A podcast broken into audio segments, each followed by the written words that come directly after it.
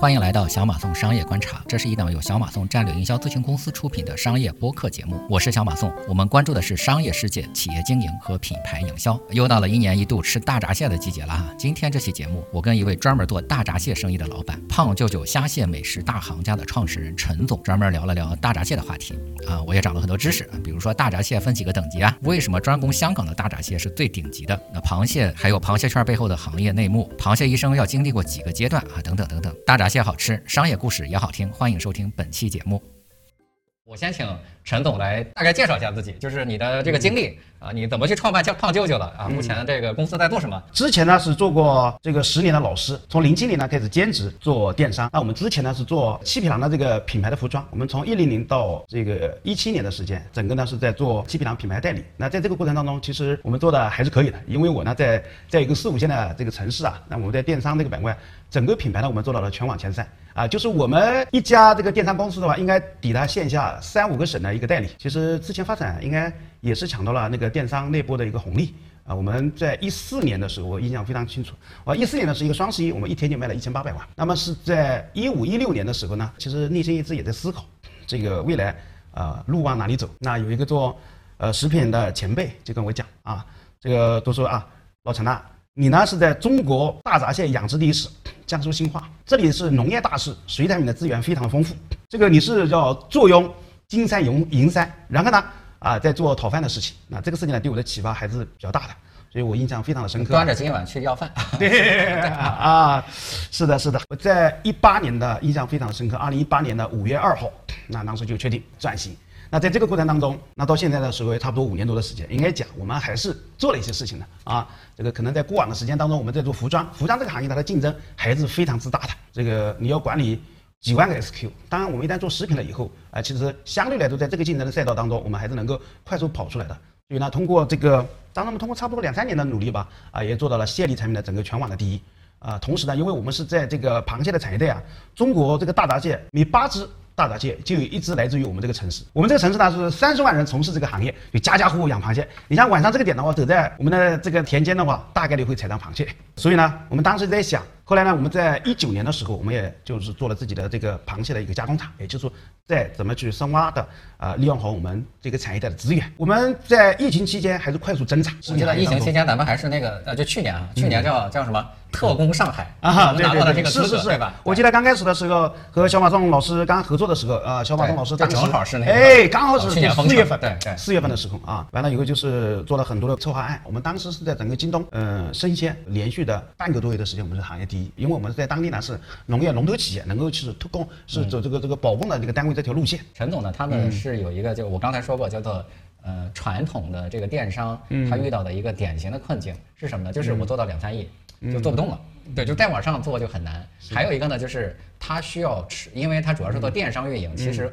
我经常我经常会遇到这种金冠品金冠俱乐部的人啊，对，就是说他其实并不是专门做。呃，做产品或者研发，它更多的是具有这个非常强大的这个电商的运营能力。对，流量获取。对，对，它主要是靠获取流量。对，然后呢，它是没有这个叫主动搜索。就比如说，你搜胖舅舅，我去买一个虾，买一个螃蟹，这种事情是很难的。啊，那那个。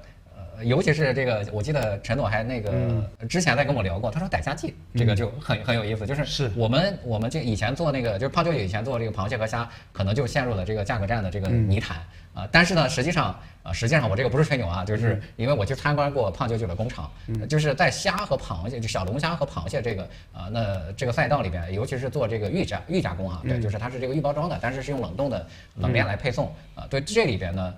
其实是很混乱的，有很多的竞争对手。其实你把这个死的螃蟹、死的虾一用，这个成本就会降低非常多。是的，对。但是胖舅舅还是呃非常有，是一个良心企业啊。对啊，大家如果想吃小龙虾或者是螃蟹的话，最近好像花雕醉蟹都没有了，是吧？是。对，就花雕醉蟹就在几个月前就它已经卖光了啊。那个它是一直坚持用活虾活蟹做加工的，对，所以它的成本就会很高，成本很高，你你价格又看起来并并不比别人高，那它其实是有产生了这样的一个比较大的一个困惑。那我。卖高价的，好像又没有人买，对，因为全部是所有的这个客户都是来比价的。那他当时还就就问，哎，那逮虾季为什么可以卖到那么高的价格？对，就是那其实就是说，从这个纯粹的这个运营关注运营，到一个品牌电商的这种改造之路啊。那那今天也就是我们大概聊的这样的一个话题。其实我当时见陈总的时候呢，我说你做螃蟹和虾，尤其是做冷链的东西，我觉得并不是你最好的选择。这为啥呢？就是因为胖舅舅的这个最大的优势其实是它的电商运营能力。那你完全可以去找一个更好卖、交付成本更低，是吧？因为你冷链交付其实成本很高的啊，你去做这样的一个品牌，这样的一个品类，其实可能做得更大，做得更快。但是为什么你要去做冷冻的这个虾蟹啊？这个预制品？呃，那其实是因为呃，陈总。据说你们是三代养螃蟹对吧？你爷爷就 就在养螃蟹。我们那边是这样的一个产业带。对对对，就是江苏啊，江苏兴化。对，江苏兴化市啊，其实是一个县级市。你上边应该是泰州是吧？江苏泰州。对，兴化市啊，对啊，那个兴化呢，应该是如果以这个养殖面积来说，应该是全国最大的。是的。大闸蟹。养殖基地，对吧？对对，这个大家可能有点 有点迷惑疑惑哈，就是 不是阳澄湖嘛？对对，阳澄湖呢是最出名的一个大闸蟹品牌，或者叫做叫地理标志是吧？对，区域品牌，但实际上。阳澄湖周边有大量的这个各种各样的这个养殖的这个农户，对，其实在供应这个大闸蟹。那江苏兴化其实是这个最大的这个养殖基地，对。那因为呃因为觉得自己的这个家乡应该更多的这个宣传，或者说把这个呃螃蟹养殖这件事儿做深加工啊，做这个做成一个产业带啊，所以陈总呢就其实是有一点个人情怀，并不是就我觉得从商业上来说，它不是一个最好的选择啊，但是从个人的这个喜好是吧这个程度上，他觉得做这件事儿是他呃一个。个一个个人的爱好啊，对，也是一个自己的个人的目标和追求啊。我记得这个陈总最近，你看陈总这个晒的这个，大家能看出这个 黑了几度颜色是吧？这个肤色和我一对比，他其实还是啊，这个比较 晒着比较结实哈。对，为什么呢？就是因为他每天早上。几点钟？五点半。五点半。对，每天早上五点半，固定的去自己的蟹塘啊，就我也去参观过他们的那个蟹田哈啊，对，去巡视啊，去看自己的螃蟹。对，那个这个其实是本质上出于自己一个很大的热爱。那我说没办法，对，就是就是这个有钱难买心头好，对，所以就是既然想做这个螃蟹和虾，那咱们就把这个螃蟹和虾咱们就把它做好啊。对，所以呢，我们呃，我刚开始的疑惑其实是解开了。刚刚小马总老师讲了啊，我们在如果从二零一八年往前推的话，实际上那我们也是十二三年的。电商的运营的经验，其实我们在线上卖货的能力是比较强的。但是我自认为我们在转型的时候，我是过往是有着一定的基础的。那我在想，当你再做一份事业的时候，未来我们在转型的时候呢，差不多是我在四十岁的时候。如果未来的时间里面，过未来的五年、十年、二十年，这一辈子要做的事情是什么？如果说以我们的运营能力去卖阳澄湖的螃蟹的话。那我相信我们谈盈利赚钱的能力应该是比较快的，一年是吧？刚开始就可能赚个几百万啊，一年多个一两千万的收入那是一定的。但是可能心中有这样的一个啊执念，或者或者说啊情怀，或者说更长远的，如果你高度讲的高一点，我有更长 远的这个这个视野吧。哎，那我在想，我们是这个有这样大的一个产业，我们呢我刚刚说了啊，我们是有六十三万的六十三万亩的养殖的面积，这是一个什么概念啊？就是我们的我们这个一个村子的养殖就会超过。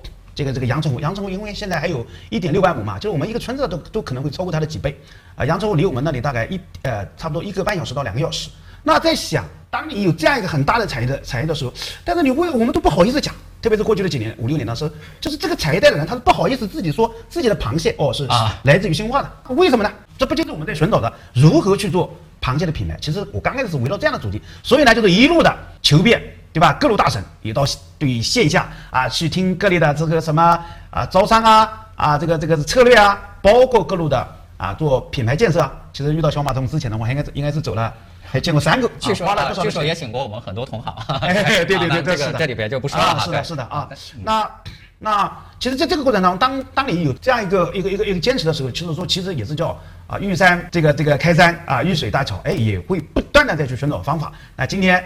非常荣幸和小马董老师，我们做了这个这个相关的一些方案，在逐步的落地过程当中，其实还是有很多启发的。那今天呢，这个我觉得就呃一起来聊一聊，在这个当中我们所做的一些突破，我觉得还是蛮兴奋的啊。其实对于未来的这个发展，你会更有信心，你也更有力量感，是这样的。好，小马。对，就是哎呀，说起这个阳澄湖这个螃蟹哈，对，就是我完全没有贬低阳澄湖的意思哈，但是就是做蟹的话，绕不开这个阳澄湖，因为。所有的人都会就像就像五常大米一样，对，就是其实在过去，就是嗯呃，就是在过去，阳澄湖确实是很有名啊，对。但是那个时候呢，它不是养殖的螃蟹，对，就是呃，比如说解放前，基本上就不是养殖，它就都是在这个湖里面捞螃蟹。对，阳澄湖是很有名的。但是你相信啊，就是说在野生的螃蟹其实是没有养殖的螃蟹好的。那么饱满。对对，为什么呢？为什么？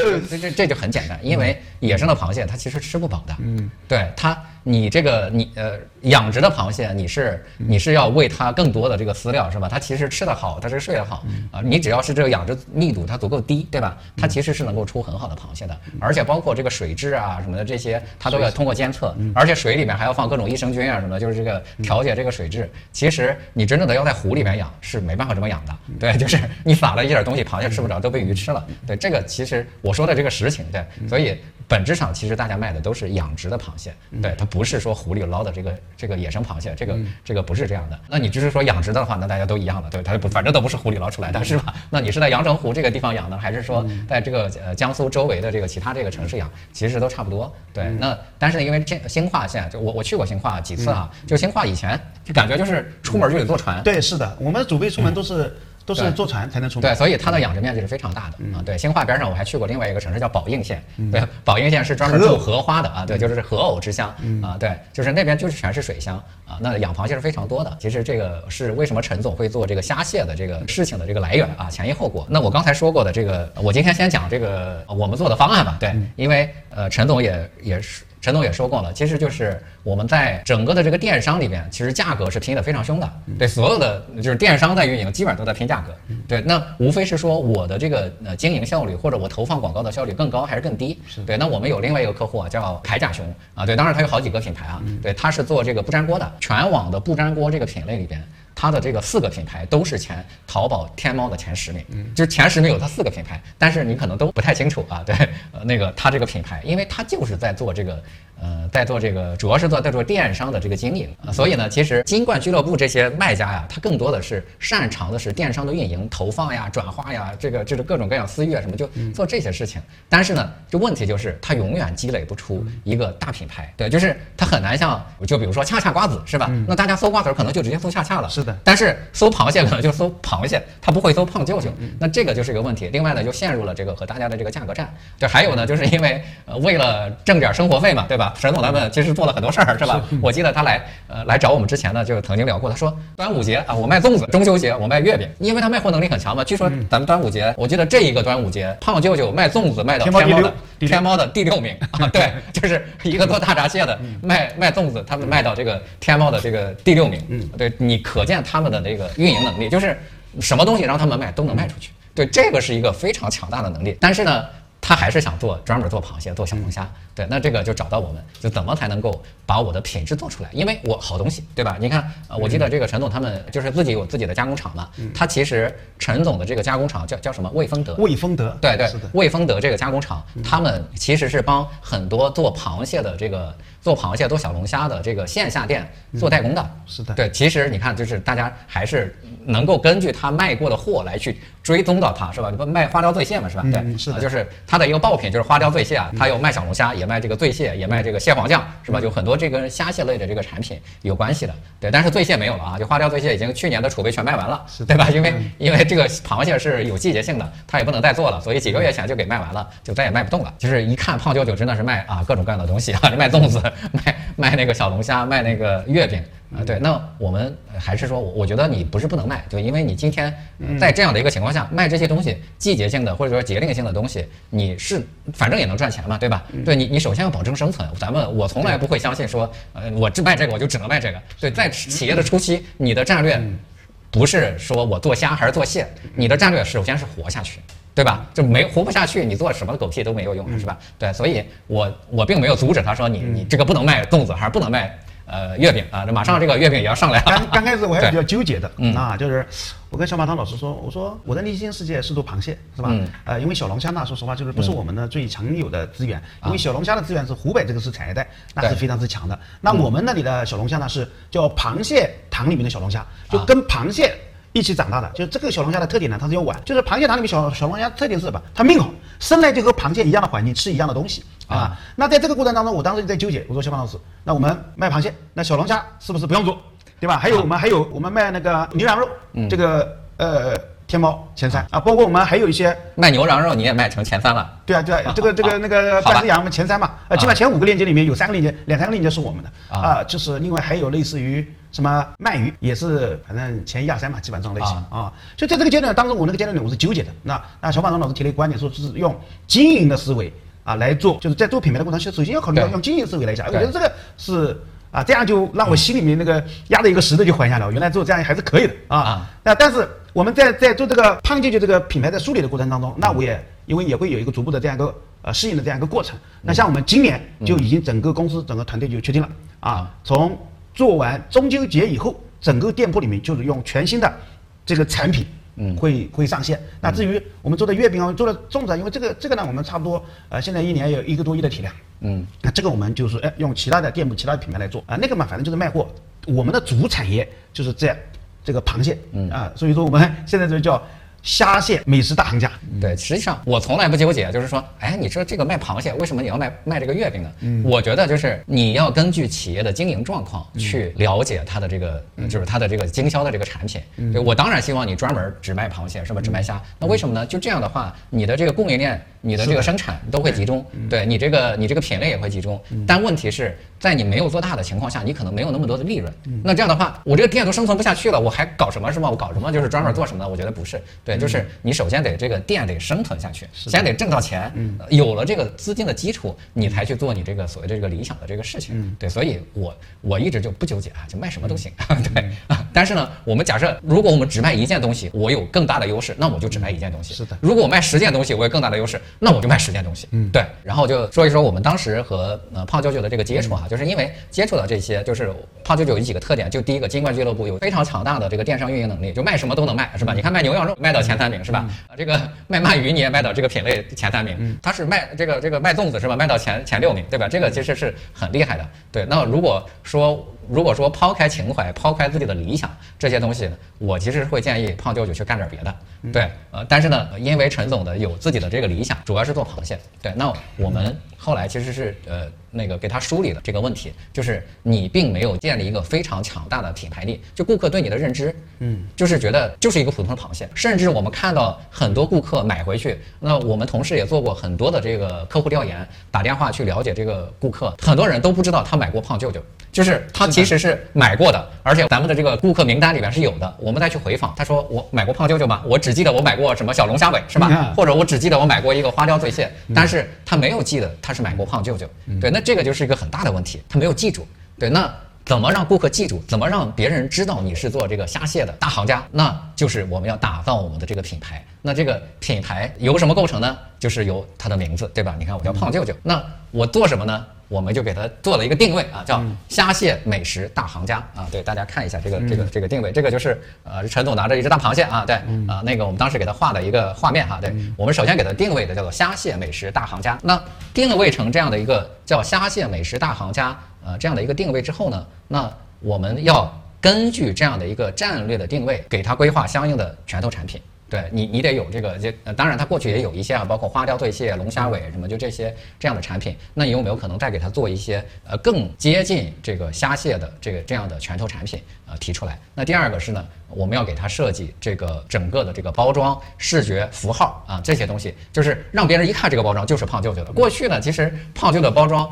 呃说实话叫五花八门，是对，就是那个你很难识别出那个就是胖舅舅，就是它没有一个具体的识别符号啊。对，还有呢，就是我怎么用我的广告语，怎么用我的这些宣传的话语打动顾客，就是说出来我和别人是不一样的，我为什么比别人贵？那这个这个品牌的口号，它的话语体系怎么去设计？那这个就是啊我们擅长的一些东西了啊。对，那首先呢，我们就是我们给胖舅舅这个呃做的一个品牌战略哈，其实是。呃，虾蟹美食大行家，它其实是一个起手式，对啊，起手式的这样的一个战略。那再往下就是叫做水产海鲜大行家，对，这是其实一个战略版图哈，这未必是说三年五年就能实现的。但是呢，我们呃希望它将来，因为你你只做螃蟹可能做的没有那么大嘛，对，那再后来我们可能就会做叫做所谓的预制菜大行家，先从一个大螃蟹开始，对，那包括了我们给它做了这些产品的这些规划，包括虾蟹的美食啊、比如说有这个海产的美食，还有就是预制菜的美食，对，然后就是我们再去帮他做这个符号的细统、话语体系、产品的价值包装。那我们先看一看，就是呃，我们怎么去做它的符号的设计。我先给大家展示一下啊，当时胖舅舅的这个 logo，对，就是一个螃蟹的壳儿。啊，那这个螃蟹的壳，我觉得设计的这个思路是没有问题的，因为你是做螃蟹的嘛，对吧？你就用一个螃蟹的壳。那这个螃蟹壳怎么来的呢？它就是来自于螃蟹。你看，首先我们画出了一个螃蟹的这个画面，然后呢，他把它他把这腿儿去掉了，然后呢，加上胖舅舅这个字儿啊，这是呃这是之前的设计公司帮胖舅舅设计的。对，那这个其实我觉得这叫什么呢？叫做企业的内部视角，就是你好像是这个推导是非常的完美的，就是从螃蟹从一只螃蟹推导出了这个胖舅舅的这个符号。但问题是，顾客看完，他真的觉得你是螃蟹吗？对你从远处看，难道不是一个月饼吗？对，就是就是它其实它的识别度是不高的，因为螃蟹最核心的这个是带了那个八根爪子，但是你这里边八根爪子恰恰去掉了。对，这个其实就是一个消费者的外部视角和我们内部视角的这样的一个区别。那我们在这个有人说是像苹果是吧？对，也有可能啊。对，那我们再去设计的时候呢，我们首先呃就是我们要想这个品牌它。是一个什么样的这个人格？我们得给他一个，就是有一个调性，有一个人格，或者有一个关键词，我们才好去设计它。对，如果没有一个没有一个调性，没有一个风格的这个主线，我们就没办法有的放矢的去找到一些东西。在我们的这个设计系统里边，我们首先要确定一个品牌人格。我们认为胖舅舅的这个品牌人格是什么呢？我们提炼了三个关键词，一个叫做时代，对，就是大家刚才看到。呃，陈总这个人是吧？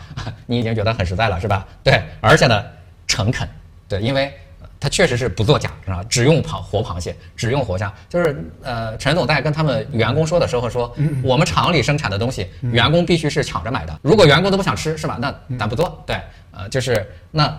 亲切，对，那所以呢，我们有几个就是你看，时代人做生意，待人随和，做螃蟹走正道啊，旁门左道我不要，对品质挑剔，舅舅一家亲，不骗自己人，好好做虾，绝不瞎做，这个是我们衍生出来的一些品牌的话语。那有这样的一个品牌的人格之后呢，我们就想，那我们应该去设计一个什么样的符号？是符合胖舅舅的这个人格的，在找了很多的这个参考资料哈。那我们后来其实，在日本的一些设计中，我们找到了一些这种风格的这种设计。既然叫胖舅舅，你是不是就应该 画一个人呢？对，因为胖舅舅这个老板就是他的形象，所以呢，我们设计了一些胖舅舅的这个形象。那最终我们设计了，就就是。陈总的形象，对，然后我们在在这个基础上呢，我们不是设计了一个刚才我戴的这个头套嘛，对吧？为什么会有这个头套呢？就是我们会希望它能够做出一些呃比较有趣的。呃，表情包也好呀，这个设计风格也好呀，然后怎么才能够用一句话告诉别人我跟别人不一样？那些卖死螃蟹、卖死虾的，他们便宜那么多，为什么你要买我？因为我要卖的价格高一点，对，否则的话我就没有这个利润了。我们在这个想来想去，其实想了一句话，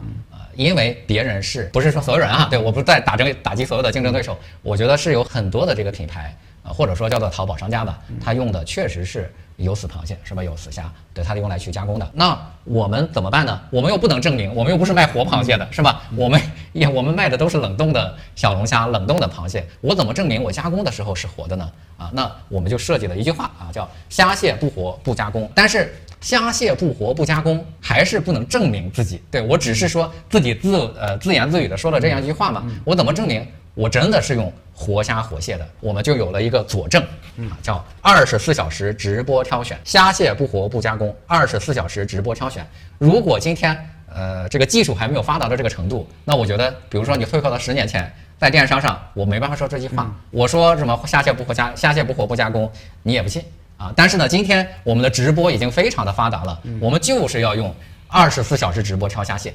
来证明我就是用活虾活蟹做的。然后我们还根据这句话呢，我们又设计了挺多的这种广告语啊，但是呃我也没有展示太多。呃，今天给大家展示一句啊，做好螃蟹走正道啊，旁门左道我不要，就是一些对应的呃宣传的话语和海报啊。这个在呃这个在陈总他们公司呃那个 也有很多这样的海报哈啊。那因为在大家的认知中，其实虾和螃蟹就应该是活的。对，而且我们有一个吃新鲜食物的这种，我们中国是有这个传统的。首先，我刚才讲的是我们的符号啊，然后呢就是我们的这个话语体系。那接下来呢，我们也有一些营销的活动，是吧？比如说我们做直播怎么这些，其实都是我们相应的这个企业的行为，从这个品牌人格出发，我们做的这几个东西。那还有一个呢，叫做拳头产品。拳头产品我刚才说过，之前胖舅舅主要是卖的这个花雕醉蟹，对吧？是的啊，还有一些小龙虾尾啊。那这个花雕醉蟹呢，它还是有一点这个。呃这个问题哈，就是你得提前预测销量啊。如果你提前做不了这个花雕醉蟹，那今天就卖完了是吧？但大家去呃胖九九的这个店里边，你去也买不到花雕醉蟹了，因为今年已经提前两个月卖完了啊，现在已经没有花雕醉蟹了。那所以这个就出现了一个空档啊。那我们后来呢又跟胖九九去一起去，这个不是相信小马送，还是相信胖舅舅啊？因为我确实是参观他们的工厂，包括我跟呃陈总，我们去他们的这个养殖的基地，我们都看这个水都是要有净化的，对，它不是说呃就是随便弄一些水就在开始养殖，所以整个的这个养殖条件还是非常高的啊。那我们还给这个陈总他们设计了一款叫拳头产品蟹黄面，就是我们找到了一款蟹黄面。那呃，首先是我们确实是看到是去年的时候，蟹黄面就在抖音上有所爆发啊。但是啊，就我们也发现了一个问题，因为我们买了市面上很多的这个蟹黄面，呃，回来吃，呃，这就是用到了我们传统的这个这个东西啊，就是我们拿回来去吃，我们去研究它这个产品，你去看它的这个配料表，哎，其实完全没有诋毁竞争对手的意思哈。但是我会告诉大家，这个比如说蟹棒。啊，那个我们在吃这个火锅的时候，我们吃的蟹棒，大家知道蟹棒里面有螃蟹吗？大家知不知道蟹棒里面有没有螃蟹？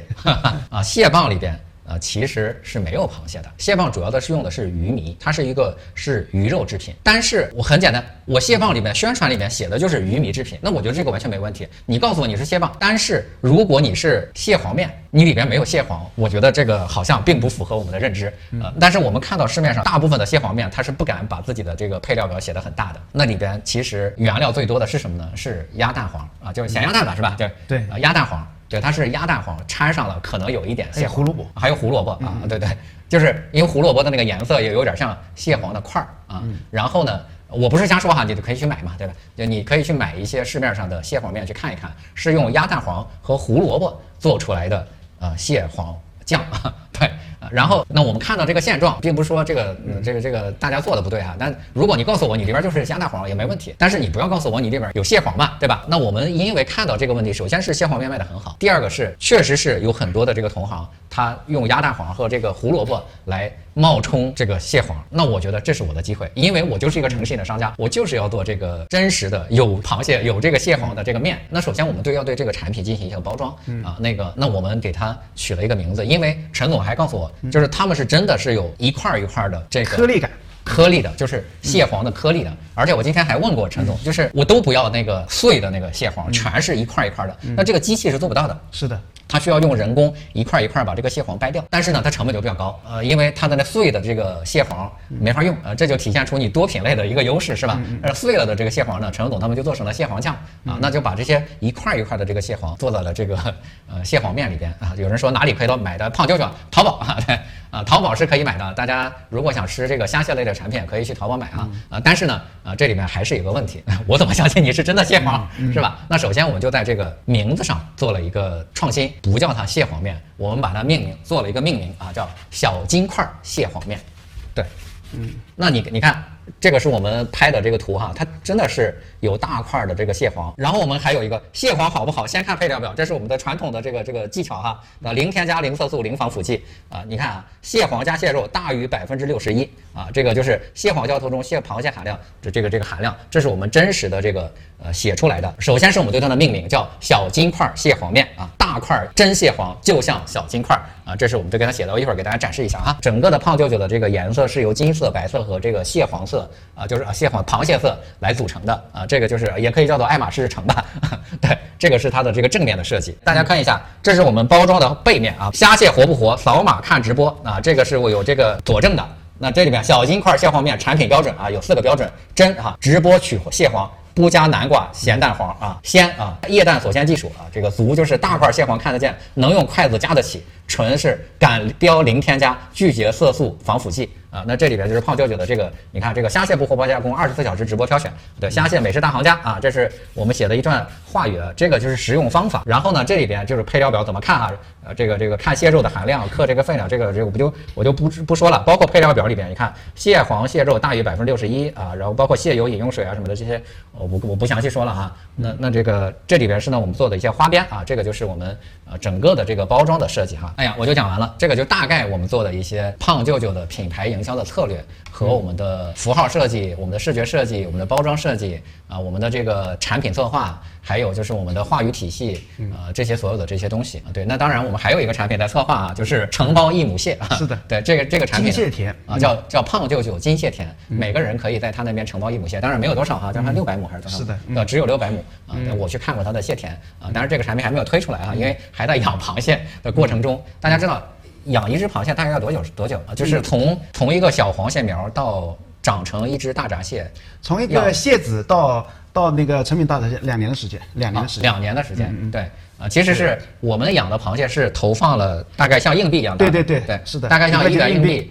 一元硬币那么大的一只蟹苗，然后投放到我们的这个养养殖场也不不对啊，就就是蟹田里边，是的。对，那个蟹田呢，它是用，呃，它是它是这个这个防水的，然后它周边呢要用塑料这个围起来，然后它每天还要再加氧，然后换新水，什么这些呃这个投放饵料啊、这些东西。那螃蟹一生要经历过几次的脱壳，啊、然后它才长成一只大闸蟹，呃，而且呢中间螃蟹其实有很多会有的会遇到天敌，有的是这个同这个这个同类之间的呃残杀是吧？它的成活率其实并不是百分之百啊，那中间呃这这个会遇到这个问题啊，对。嗯，小马涛老师刚刚把和我们这个做的这个项目呢，又回头捋了一下，我是特别有感触的。因为在那个阶段里面，呃，有一个阶段的话，我们只是在想，其实做的体量增长还是可以的，但是对于未来的发展，它的其实这种力量感是不够的啊，一直也在寻觅寻觅。所以当小马浪老师这个带团队啊到我们公司里面啊，他们有一个叫这个这个这个，在整个企业走访啊，企业寻宝的过程当中，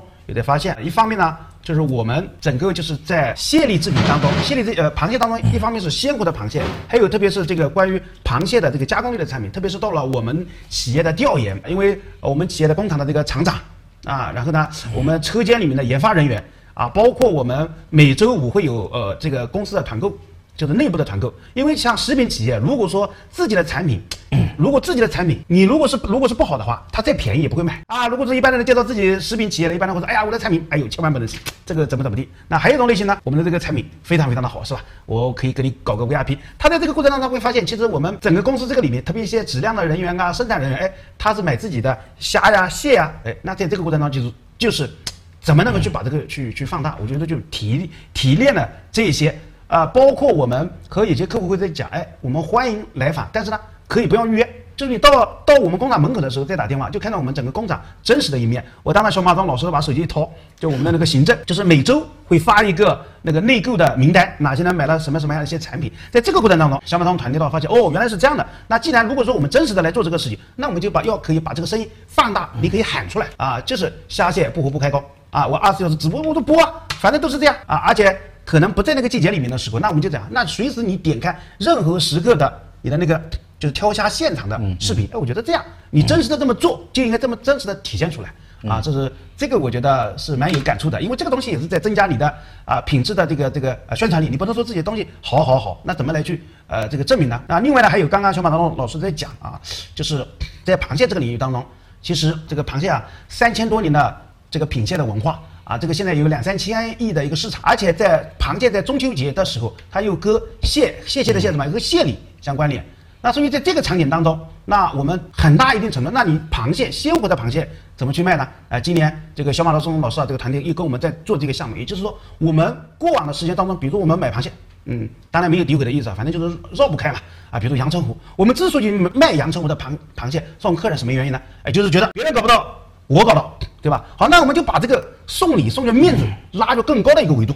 那这样，我是在中国大闸蟹的原产地，嗯，我就认购了一亩地的螃蟹。哎，在一亩地的螃蟹，我在经过他一年的精心的呵护，比如我一个月，我可以有一个视频，再把整个过程当中再能够去展现出来。那这样的话，其实呃，我们在这个这个认购一亩蟹的啊这些客户，他也是一个社交的一个货币。可以和他的朋友再来讲，哎，我这个螃蟹是什么什么样？因为一只螃蟹的这种生产，它大概和几个维度是有关系的。什么是好的螃蟹？那在这个过程当中，比如说我们第一个方面是蟹苗，那比如说我们在这个我们那个叫小马老师给我们起的名字叫金蟹田，哎，你就有去个蟹田上面是吧？哎，金蟹田啊，那我们原先你比如说什么呃，我有一亩蟹啊，它其实是不能够注册的。那不能注册的，就是未来谁都可以叫。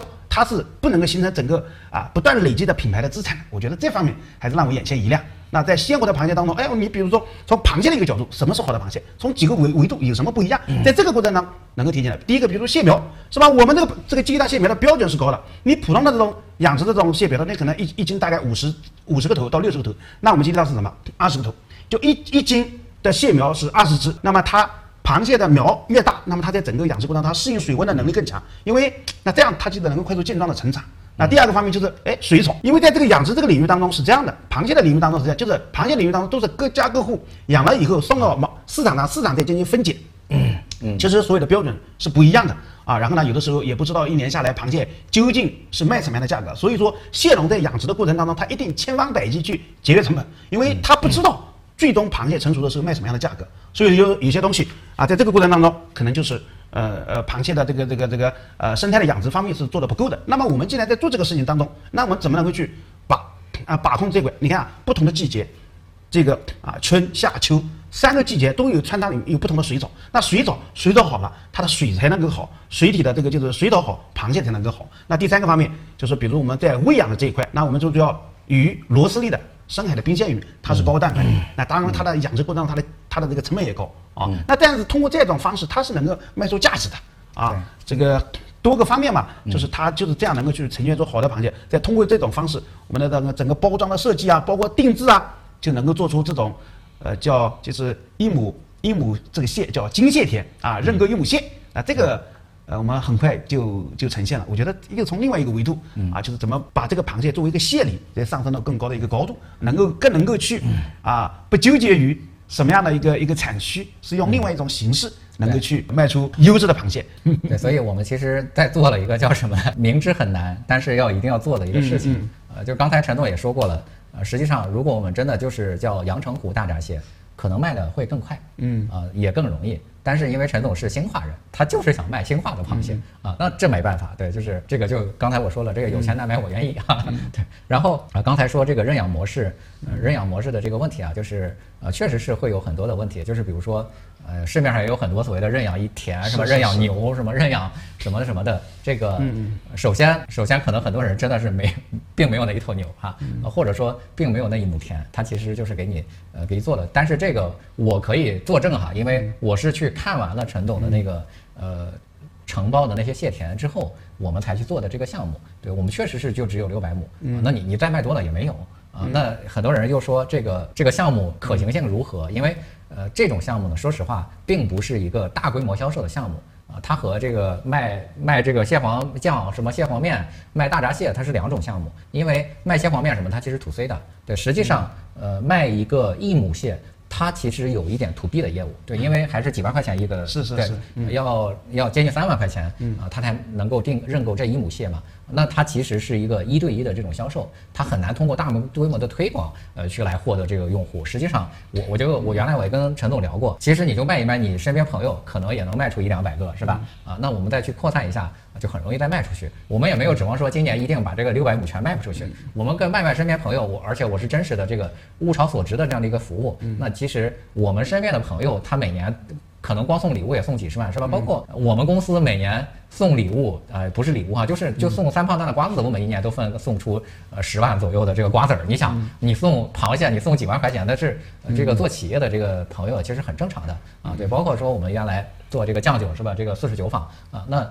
其实很多人可能一年买十万二十万的这个酱酒，或者是这个酒是很正常的啊。那所以就是买几万块钱的螃蟹，对于一些企业家来说是一个非常非常正常的一件事儿。所以我们不是卖给这个普通的这个消费者的。那个说到这里呢，今天也也我从这个做螃蟹这件事儿上，我学了很多。其实我也了解了很多业内的这种所谓的通行做法啊，有一些呢，我觉得其实是还挺灰色的啊。我也提醒大家。呃，不要中了这样的一些圈套啊！那我们不是攻击谁哈，我们今天只是教大家怎么去挑选螃蟹，因为我们也今今天没有卖的啊。对，今天我们没有上链接，我们也不卖这些东西。但是如果说呃大家想买螃蟹的话呢，我我可以跟大家聊一聊这个所谓的螃蟹券是吧？啊这种商业模式，实际上呃有很多这个商业的老师也都讲过所谓的螃蟹券的这种商业模式啊啊那。这里面其实还是有很多的这个所谓的啊，怎么说呢？行业内幕的。对，那个有很多的这种商家卖给你这个螃蟹券，那他告诉你，比如说我承诺是三两蟹是吧？所谓的三两蟹就是，呃，一只螃蟹多少多大嘛？其实你怎么验证呢？因为你买的是个券儿啊，对吧？你买了一个券儿，我完全可以就是是有点良心的，他会给你，比如通过绑一些绳子什么的，增加它的重量。那没良心的，他直接给你发二两蟹，嗯，你也不知道，因为你大部分买的其实并不是给自己买，你是送人的送人的。你送人的时候你自己无法验货，因为那是朋友在验啊。包括说，呃，比如说我卖出券去。我就不发货，对你，你说打电话说，我今天我就只每天就只发二十单，多了不发了，你就说今天发完了。很多人打两次电话没有，那他可能就真的不对了。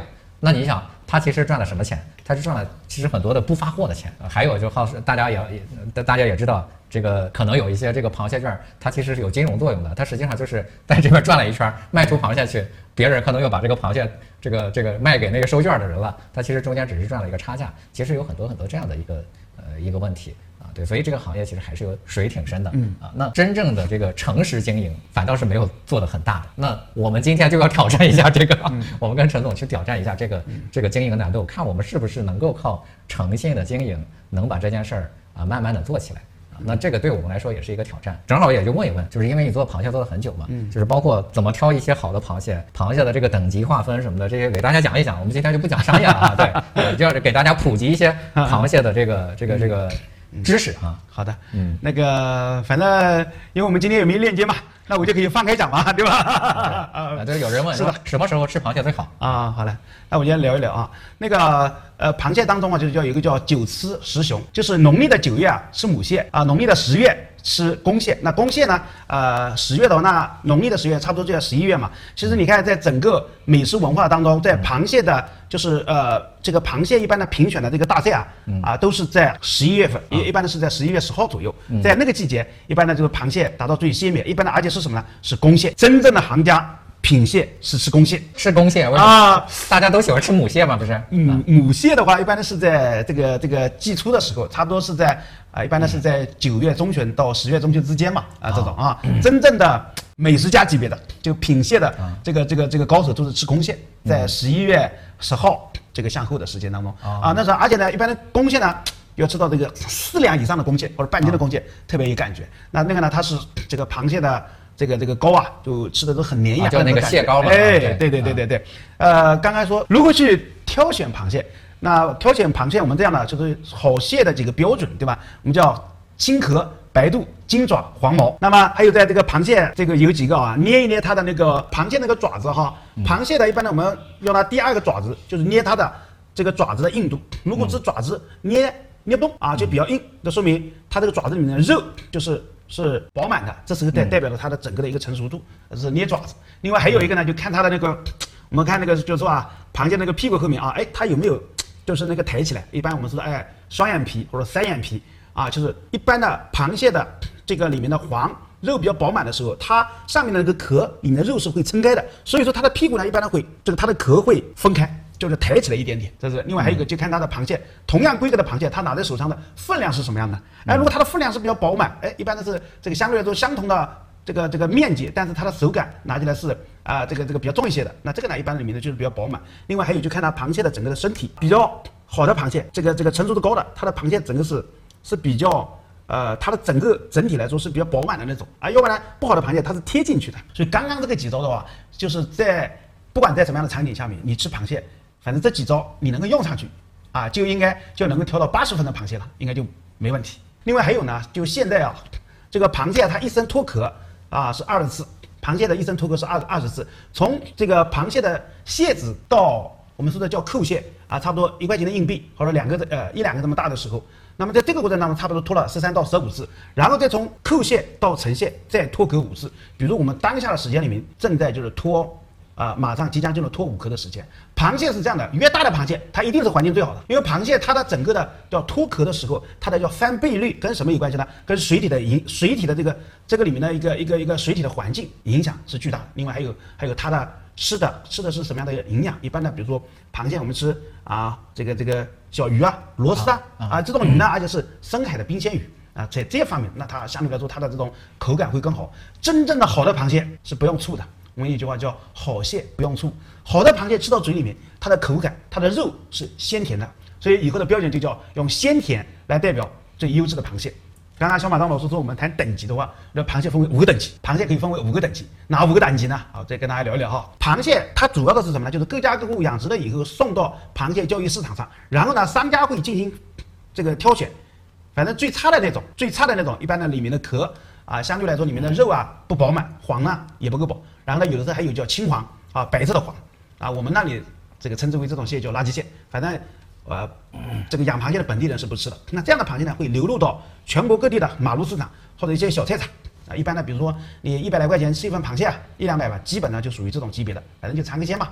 那这是第五种，再往上一级别的，就我们称之为第四个等级的，叫普挑蟹。把螃蟹呢，哎，这个简单来挑一挑，相对来说它的肉啊、黄啊会多一些的。那这种呢，会到全国各地的一些这个这个呃饭店里面。那哎，一份螃蟹反正两三百块能够品蟹一次。再往上一个等级，我们称之叫精挑螃蟹。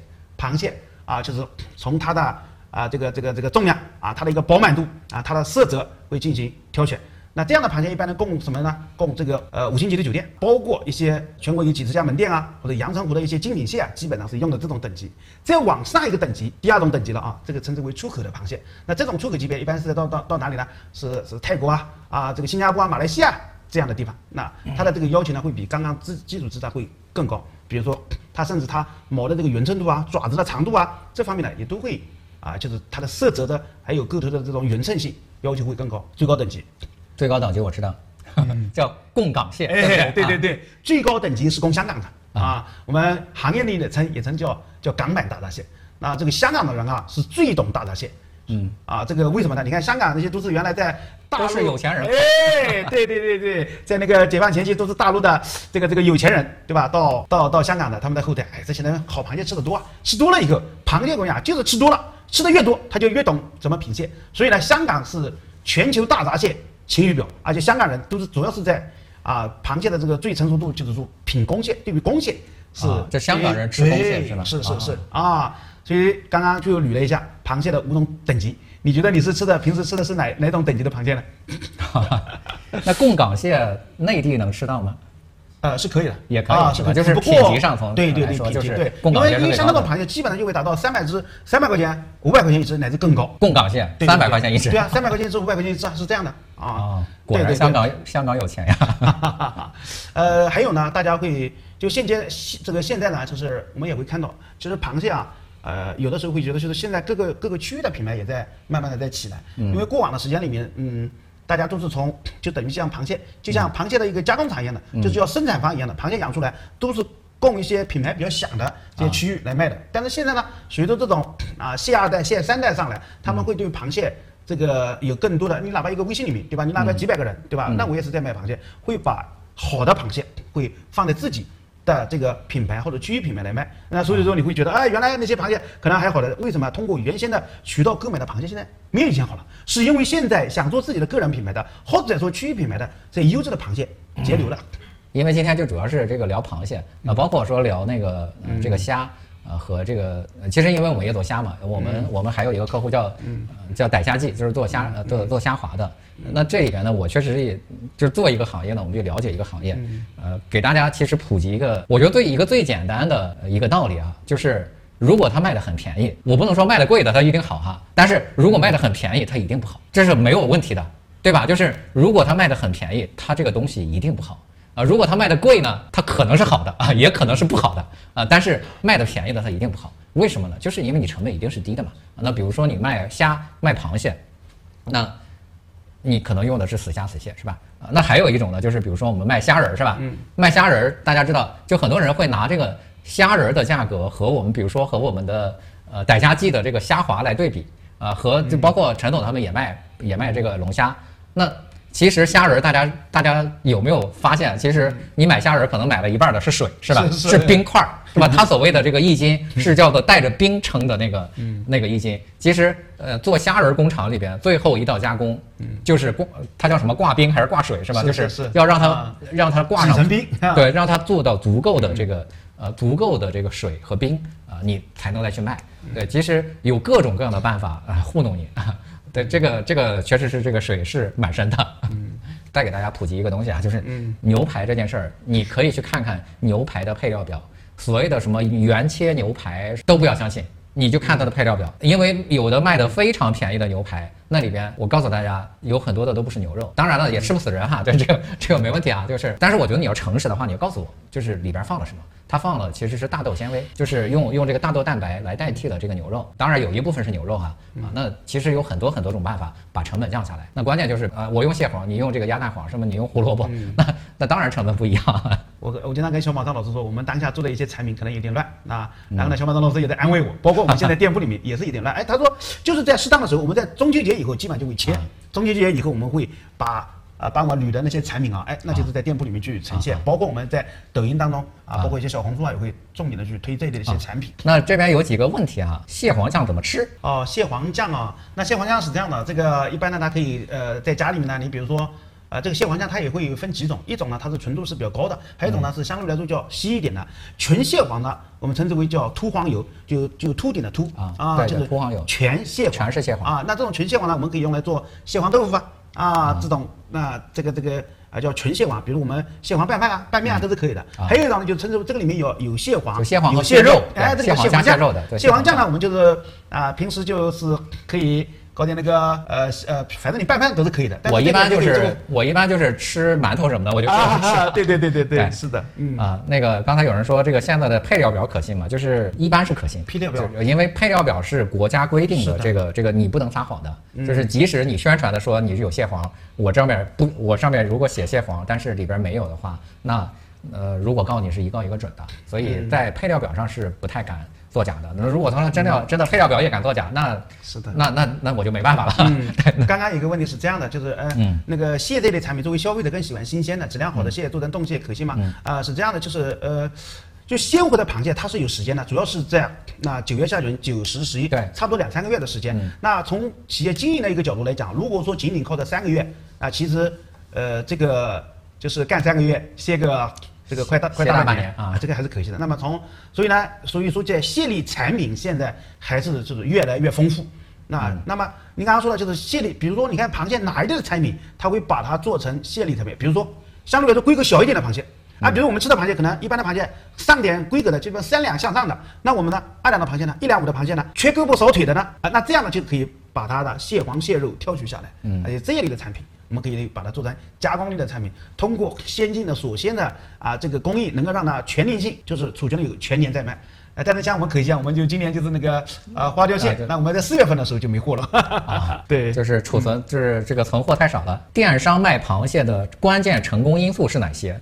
电商卖货，他说卖货啊，卖货啊，电商卖货的关键因素是哪些啊？对，这个是你是专业的啊，可以聊一聊电商卖货，探讨一下吧。啊，我说就是比如像像我们过往的时间当中成长起来的这些大的呃电商的一个一个团队，那几方面嘛，一是源于我们在那个阶段的一个红利成长起来的团队，因为在比如我们在一零年前后，二零一零年的时候，我是从零七年开始做电商的时候，那我刚开始做电商的时候，真的你也不知道客户怎么来的，反正就一天叮叮咚咚很多的人，啊，你然后就是我说的是。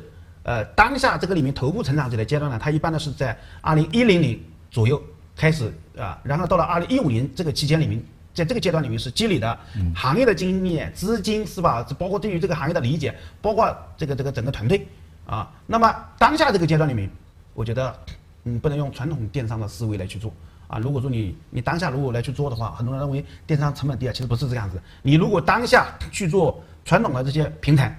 其实你是非常非常的吃力的。那电商卖货的关键因素啊，如果说呃当下我们就分两个阶段嘛，第一个是前期阶段，还有一个当下这个阶段。当下这个阶段呢，其实借助于啊新的一个呃这个运营模式比较好，比如说一般的人会去做你产品方面，一般的你需要有相对来说要有强大的一个内容输出的能力，内容输出能力，比如说啊在小红书啊啊是在抖音啊哎去进行一些产品的啊这种内容的输出啊，然后哎在你会发现其实我们在。在这个电商圈子里面啊，因为我自己本身呢，在中国最大的电商俱乐部里面啊，那差不多这里的体量一般在三到五个亿的，你会发现其实最近电商这个两三年里面加入到这个组织当中人，哎，还都有是九五后、零零后啊。其实他们有的人是没有传统电商的，但是他就是在小红书啊、抖音啊、视频号啊，这个能够包括那个啊快手啊等等快速成长起来，而且在上面体量还是发展是是是巨大的啊。对，没有了。其实啊，其实这个也只能泛泛的回答你。对对对，就说实话，就是电商的运营也经历过很多的阶段。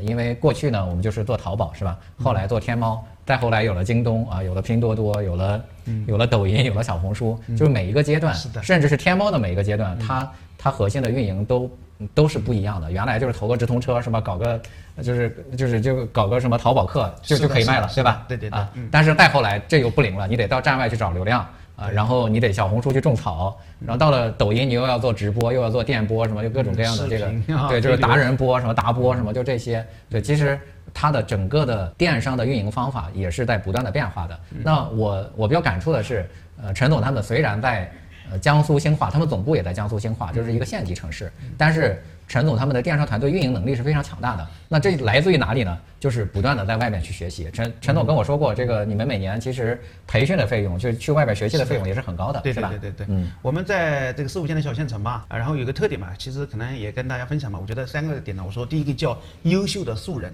嗯啊，就是呃他们的这个这个就是在专业的知识方面是欠缺的，但是呢，他的就是呃相对来说，我们在这个这个在这个区域当中找的是基础相对来说比较好的，叫优秀的素人、啊啊，就是专业能力不足，但是他的啊但是底子内心可以啊哎，内心是渴望能够学到东西，渴望是能够啊成为优秀的人。嗯那第二个呢叫专业化的培训。啊，就是专业化的培训，因为你在不管是啊传统电商当中，或者说在这个啊渠道，或者说抖音啊，这个这个小红书等这些渠道当中，就是一定是要用这个呃前面已经总结出来的经验，所以要不断的去啊学习。这个学习呢，哎有相应的一些机构啊，同时还有圈子里面大家互相的一种交流。啊我觉得第二个叫专业化的培训，像这这一块呢，我们每年肯定是一个大几十万、百万级别的这种学习。那啊、第三个听到没有？光去做培训要花百万级别的。对对对，那第三个方面呢，我觉得就是全力以赴的工作，真的是这样。你想想，呃，其实各行各业都非常的内卷啊，你就指望这个啊朝九晚五能够去把这个活干吗？不可能啊。那我觉得就是说，当然我们也匹配相应的一些机制啊，嗯，就是晚上真的就是。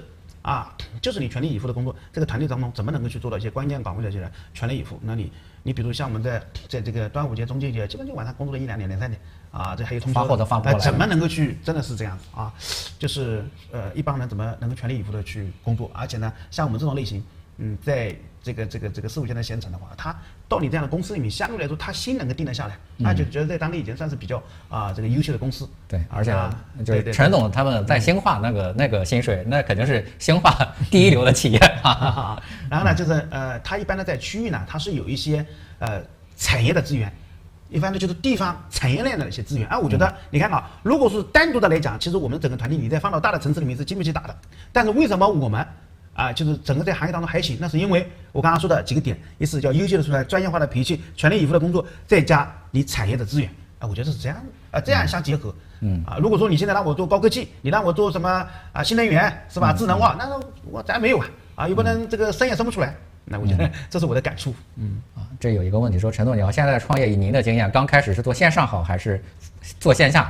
哦，这个东西，因为我是线上生长起来的，那所以我觉得，我觉得是线上啊。就从我个人的角度啊，嗯这个呃，就我来回答卢先生这个问题啊，呃，从我个人的角度，因为我看过了太多这种创业的人了，嗯、其实线上和线下都有机会，但问题是。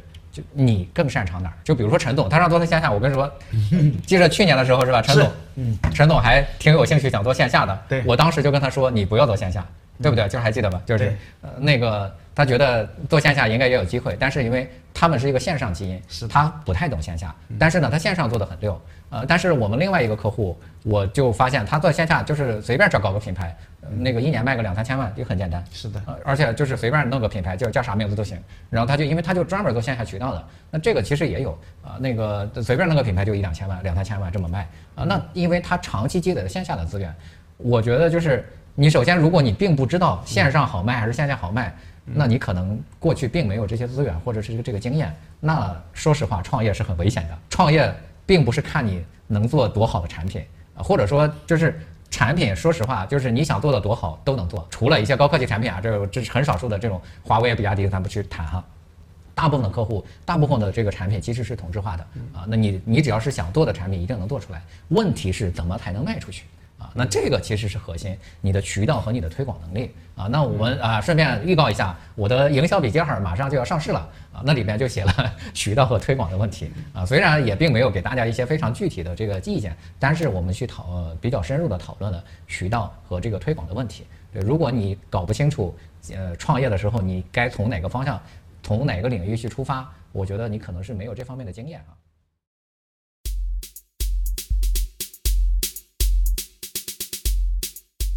以上呢就是本期小马送商业观察的全部内容啊，感谢收听。